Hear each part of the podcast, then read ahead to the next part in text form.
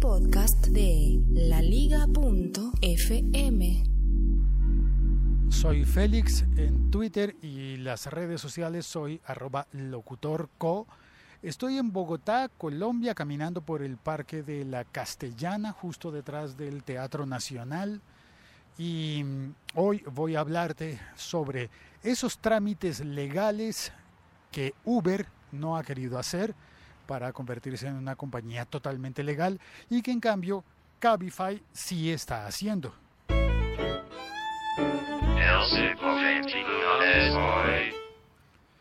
Este episodio se graba y se emite el primero de diciembre de 2016. Y eh, con información de Pulso Social, del portal web que informa sobre la actividad de las startups y de las empresas eh, de tecnología surgientes en Colombia, pues eh, supe que Cabify está demorada y parece que los trámites son muy engorrosos, que mm, hacer todo lo que la ley exige en Colombia no parece ser fácil. Esto es algo que he oído en muchas ocasiones. Emprender no es fácil y a veces parece que el Estado se empeñara más en intentar impedírtelo que en apoyarte para que eh, crees empresa y generes progreso, desarrollo eh, económico, social, crees eh, puestos de trabajo y cosas de ese tipo. No me consta de primera mano. Sé lo tortuoso que es para mí como trabajador independiente llevar mi propia vida, expedir facturas, llevar contabilidad, declarar los impuestos, eh, pagar anticipadamente mi seguridad social yo mismo, expedir las facturas que expido son en 60 días, por ejemplo, pero yo tengo que pagar los impuestos de, generados por esas facturas. en muchas ocasiones los tengo que pagar de inmediato, tengo que pagar mi salud y mi pensión en este mes, al comenzar el mes, cuando todavía no he cobrado el dinero que me voy a ganar durante este mes, son cosas locas del Estado, en las que, según entiendo, los trabajadores estamos financiando el sistema para que el sistema funcione bien a costa nuestra. Y el sistema un poco nos jode, pero también está diseñado para, en últimas, apoyarnos. No sé, son cosas muy complejas pero sé que es difícil mantenerse como, como trabajador independiente. Ahora, no me quiero imaginar si quieres montar una empresa y salir adelante con ella. Digo todo esto porque sé que cada uno de los taxistas que hay en mi ciudad y en mi país son en su mayoría trabajadores independientes. Trabajadores independientes que además tienen que ganarse la vida con unos no horarios, que alguien diría, ah, sé tu propio jefe, no tendrás horario. qué mal que no tengas horario, porque eso que al comienzo te dicen como una ventaja, eh, suele ser al contrario, suele ser que tienes que trabajar más horas de las que trabaja un empleado común y corriente y tienes que hacer todos esos trámites y cargar con cargas eh, de impuestos y tantas cosas por el estilo.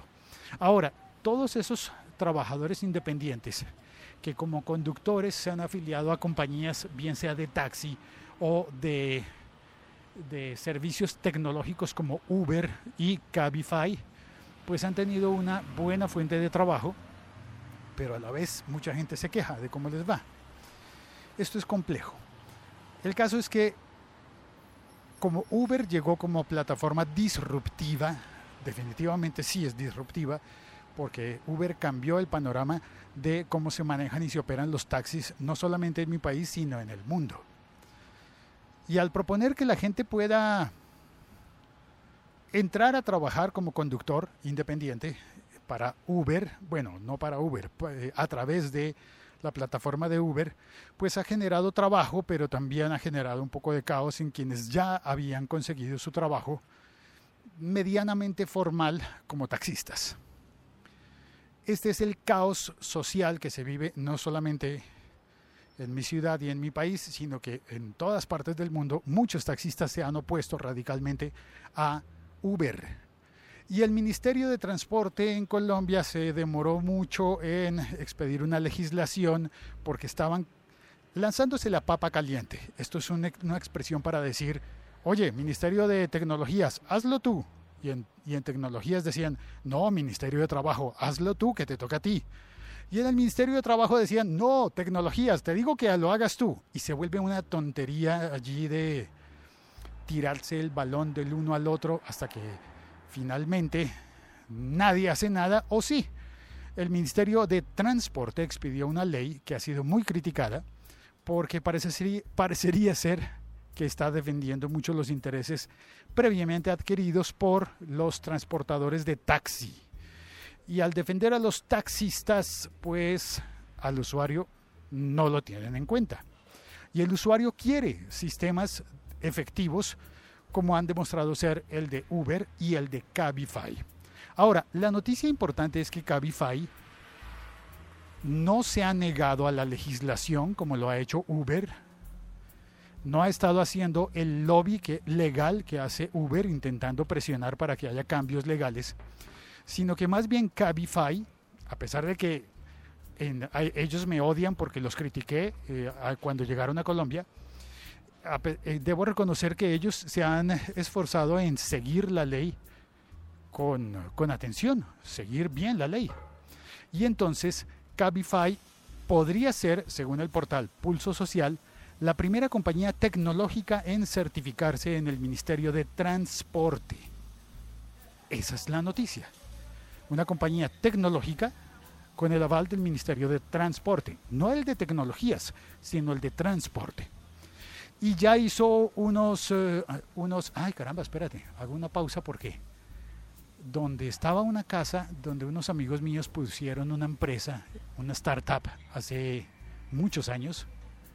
No se le decía startup en esa época, pero ahora sí se le diría donde estaba esa casa, ahora hay un edificio nuevo que están terminando. 1, 2, 3, 4, 5, 6, 7, 8, 9 pisos. Es nuevo. Me sorprendió. Eso pasa en mi ciudad, ¿no? Constantemente está reconstruyéndose y donde había casas pasas y encuentras edificios. Sí, todo cambia en mi país. Todo cambia con, con mucha rapidez. Y, ah, bueno, entonces, eh, Cabify... Eh, está haciendo la gestión para acreditarse como empresa tecnológica ante el Ministerio de Transporte, pero ya está acreditada de otra manera ante el Ministerio de Transporte como empresa prestadora de servicio de transporte especial, es decir, los taxis de lujo. No propiamente con la legislación nueva sobre taxis de lujo, sino eh, una legislación previa que incluía servicio especial, transporte de servicio especial, que cobija taxis de turismo, por ejemplo, y taxis eh, de servicios eh, por horas o por días para empresas, para compañías, y por ejemplo rutas escolares. la ruta de autobuses o de vans que recogen a los niños a la salida del colegio y los llevan a sus casas, están cobijadas por, ese, por esa figura de transporte es servicio especial. También los, eh, los transportes que eligen las compañías para sus ejecutivos o para los visitantes a la ciudad. Se parece mucho, mucho, es una combinación entre bus escolar y remis que se utiliza en Argentina, en donde tú llamas a una empresa de conductores que te envían un coche, un auto, a buscarte.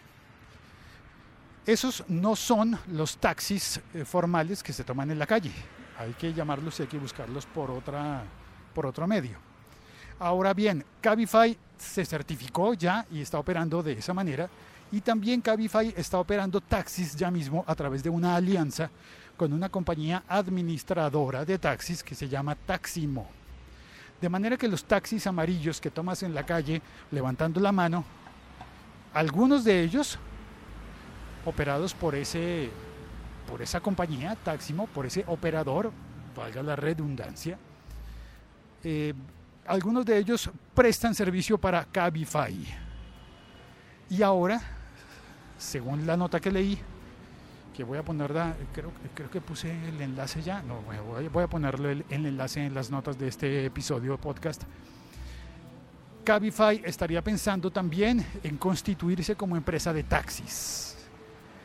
Si lo entendí bien, significa que Cabify tendría al menos tres eh, funciones sociales diferentes. Función número uno, plataforma tecnológica. Ya lo es, desde el comienzo lo es. Pero sería plataforma tecnológica avalada por el Ministerio de Transporte, la primera en el país. Número dos, em, empresa de transporte de servicio especial, ya lo es, avalada. Y espero estarlo entendiendo bien. Si alguien me descubre en un error, por favor me escribe a arroba locutorco vía Twitter y me cuenta para corregirlo. Obviamente, reconozco que soy humano y estoy transmitiendo una información que leí e interpretándola. ¿Podría cometer errores? Espero que no, pero para eso está el conocimiento colectivo. Y la tercera instancia del, uso social del servicio de Cabify sería la posibilidad de convertirse en prestadora de servicios de taxi directamente. ¿Esto creo que dejaría por fuera a Taximo? No, tal vez no, tal vez simplemente la empresa Taximo quedaría como proveedor de servicios para Cabify de la misma manera que la que ya lo está haciendo, pero legalmente eh, Cabify tendría una protección más ante las autoridades de, del transporte en Colombia. Eso significaría que, vamos a ver, gran resumen de todo, Uber se queda sin piso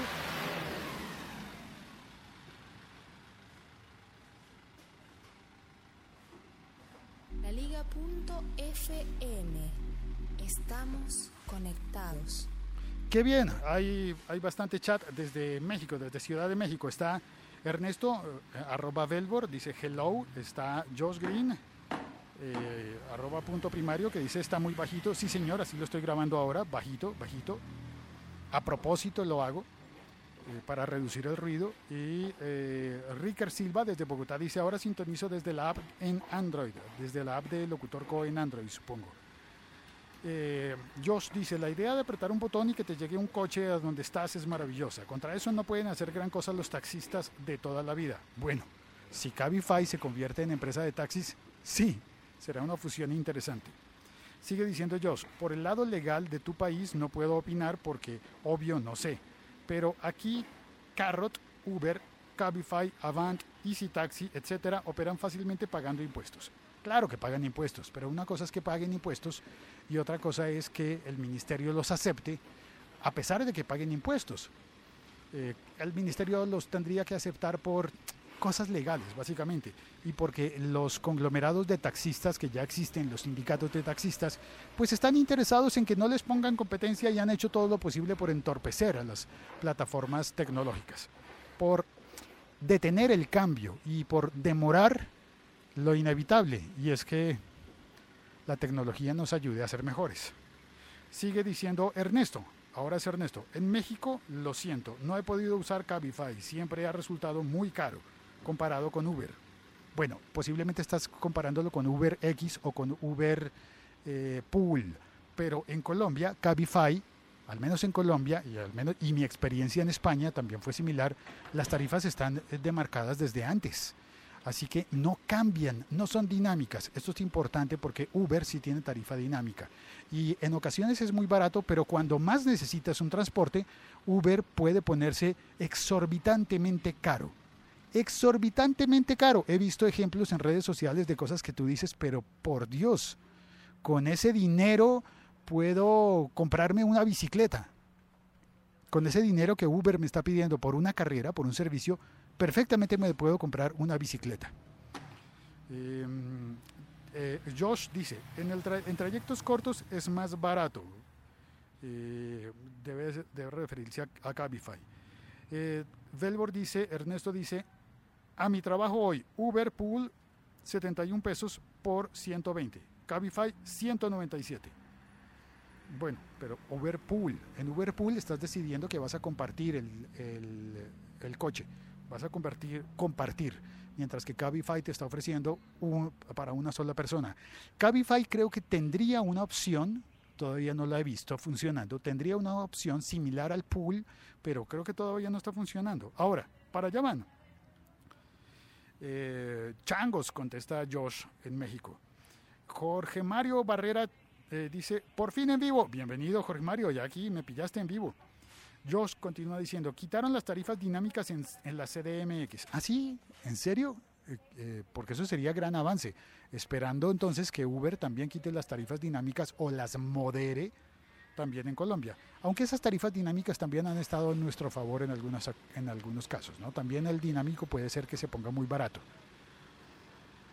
Pero bien, eh, sí, en efecto, Ernesto cuenta que en México ya regularon eso de las tarifas dinámicas y hay topes. Pool o UberX, a eso se refería él. Pool o UberX. Bueno, quiero contarte, Ernesto, que además después de, que le enseñé a mi mamá a utilizar Uber, porque en Francia no hay Cabify, eh, mi mamá quedó muy contenta, pero se equivocó. Y en lugar de pedir el Uber Pool o el Uber X, pidió el Uber Black. Y ella estaba asombradísima porque para un trayecto muy corto que quería hacer, le cobraron bastante, pero le mandaron una limusina. En serio, una limusina.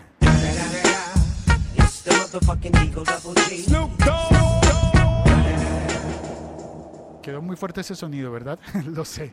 Bueno, tengo que mejorar lo de los, lo de los niveles de volumen. Pero sigo pensando en que todo debe ser menos ruidoso. Ahora, es difícil controlarlo cuando lo haces en vivo, pero procuraré. Muchísimas gracias a todos los que vinieron al, al chat y a todos los que oyen este episodio y lo comparten. Un saludo a todos los taxistas del mundo que están oyendo este episodio podcast y a todos los conductores de Uber eh, que están oyéndolo también para saber cómo, cómo va a ser nuestro futuro. Un saludo, ambos tipos de conductores son trabajadores y ambos merecen ganarse la vida. Y yo quiero utilizar los dos servicios, los tres, contando eh, los de tecnología y los tradicionales. Y creo que en este mundo hay campo para todos. Y espero que podamos llevarnos bien todos. Y que crezcamos y ofrezcamos mejor servicio y los usuarios tengamos mejor servicio. Un abrazo para todos. La Liga.fm. Estamos conectados.